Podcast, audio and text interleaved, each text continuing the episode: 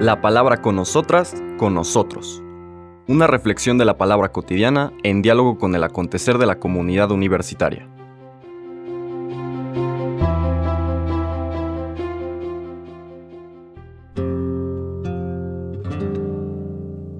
Hola, buenos días. Bienvenidas, bienvenidos a la palabra con nosotras, con nosotros.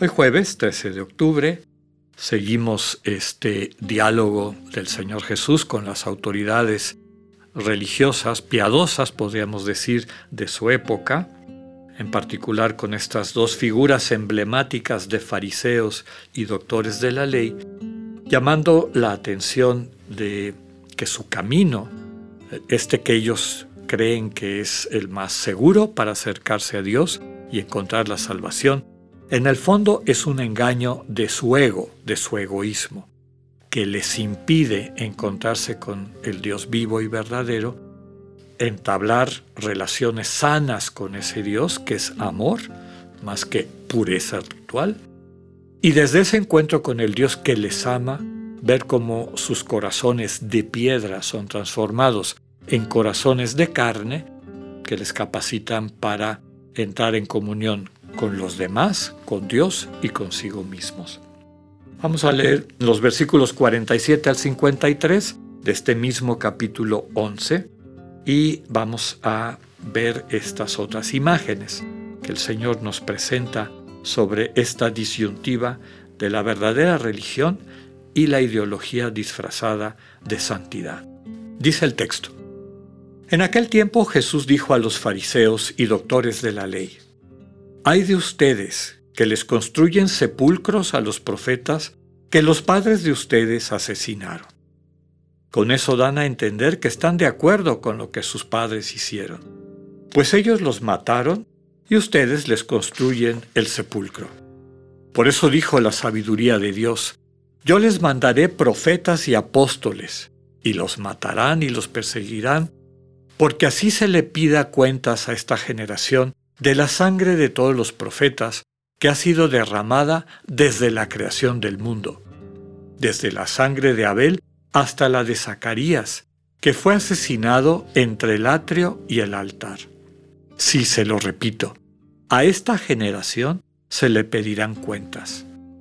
Hay de ustedes, doctores de la ley, porque han guardado la llave de la puerta del saber ustedes no han entrado, y a los que iban a entrar les han cerrado el paso.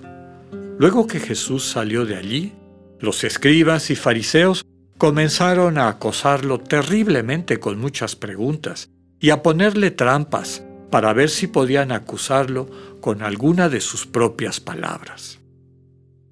Palabra del Señor. pues vemos cómo sigue esta especie de secuencia de expresiones, podríamos decir, simbólicas, poéticas, pero que revelan una verdad profunda. Lo que es una verdadera religión, y ya hemos insistido muchísimas veces que religión implica religación, reunión, conciliación, capacidad de encuentro en comunión y toda auténtica religión, como descubre y vive San Ignacio y lo pone al inicio de los ejercicios, estos ejercicios están para unir al alma con su Creador. Y el camino de encuentro con este Dios vivo implica el entrar a nuestro corazón, entrar a este cuarto secreto que habita en el corazón, en la conciencia de cada una y cada uno de nosotros, y escuchar ahí en silencio su palabra, escuchar la manera como el amor discreto de Dios transforma nuestras vidas, sanándonos del egoísmo. Recordemos que el ego y el egoísmo que ha estado apareciendo mucho en estos días, como parte central, la raíz de estas prácticas pseudo religiosas, inventadas por los egos para mantener a la gente atrapada, el ego, los orígenes del ego, son experiencias de desamor. Cuando en nuestra infancia y a lo largo de nuestra vida no encontramos ambientes donde el amor nos permita crecer en la capacidad que tenemos de dar y recibir lo mejor de nosotros mismos y nosotras mismas, complementándonos, ayudándonos mutuamente, experimentando la alegría de ser una sola familia, una sola comunidad, con Dios en el centro, un Dios que es comunidad de amor, y ese es el centro de la doctrina trinitaria cristiana, descubrir que Dios no es una soledad volcada sobre sí misma, sino un dinamismo de amor del que somos imagen y que podemos ir construyendo, concretando en nuestras vidas personales.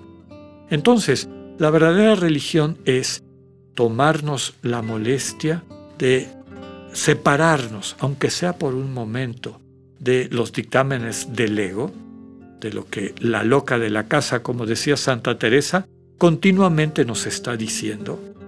Estos pensamientos que surgen y surgen y surgen de la mente, estos pensamientos a los cuales le, le han dedicado mucho tiempo los estudiosos y estudiosas de la estructura de la personalidad, la estructura de la conciencia humana, los que describen que hay un inconsciente, un subconsciente, estas heridas históricas de desamor que muchas veces están operando para que no podamos sentir con los demás desde nuestra capacidad de encuentro y construcción de comunión, sino que veamos a las demás personas como enemigos o competidores.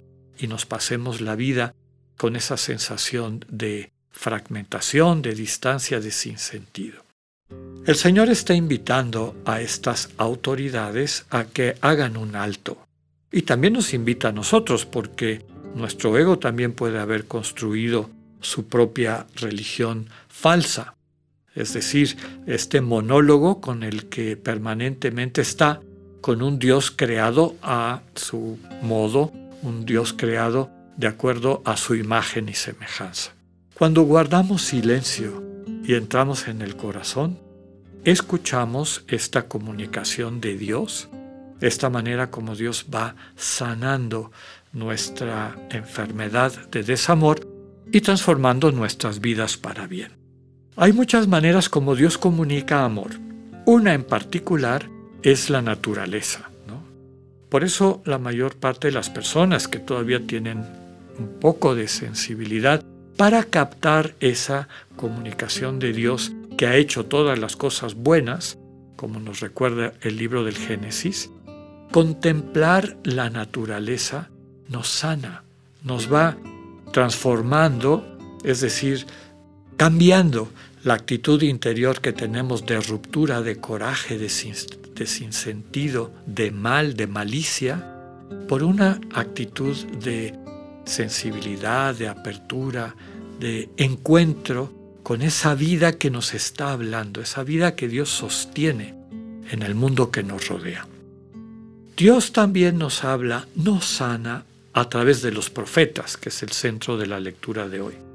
Los profetas eran enviados a Israel cada vez que las autoridades religiosas y civiles habían pervertido la interpretación de la ley para justificar su egoísmo, para justificar la discriminación, la acumulación de las riquezas, de los bienes que Dios había creado para todos sus hijos e hijas, todas estas prácticas perversas, Dios mandaba profetas que les leían la cartilla, que les echaban en cara esta insensibilidad y esta traición finalmente al proyecto de Dios.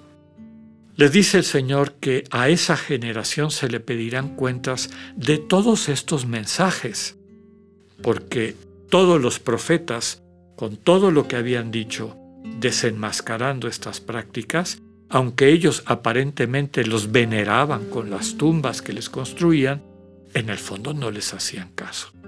Y finalmente esta llamada de atención no solamente se les van a pedir cuentas de la manera como han destruido sus vidas, sino que están impidiendo que otras personas accedan al Dios vivo, al Dios cuya misericordia puede llevar al ser humano a la plenitud.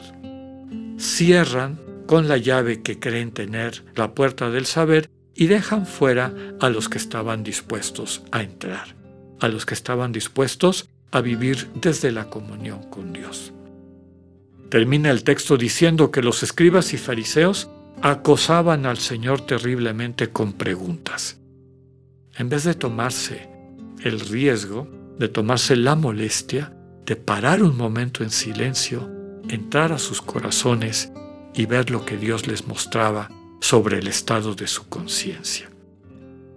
Podamos escuchar esta invitación y dejarle a Dios ser Dios en nuestras vidas. Que tengan un buen día, Dios con ustedes. Acabamos de escuchar el mensaje del Padre Alexander Satirka. Escúchalo de lunes a viernes a las 8.45 de la mañana por radiveroleón.com o a través de nuestra app gratuita para iOS y Android. Radivero León, no todo está dicho.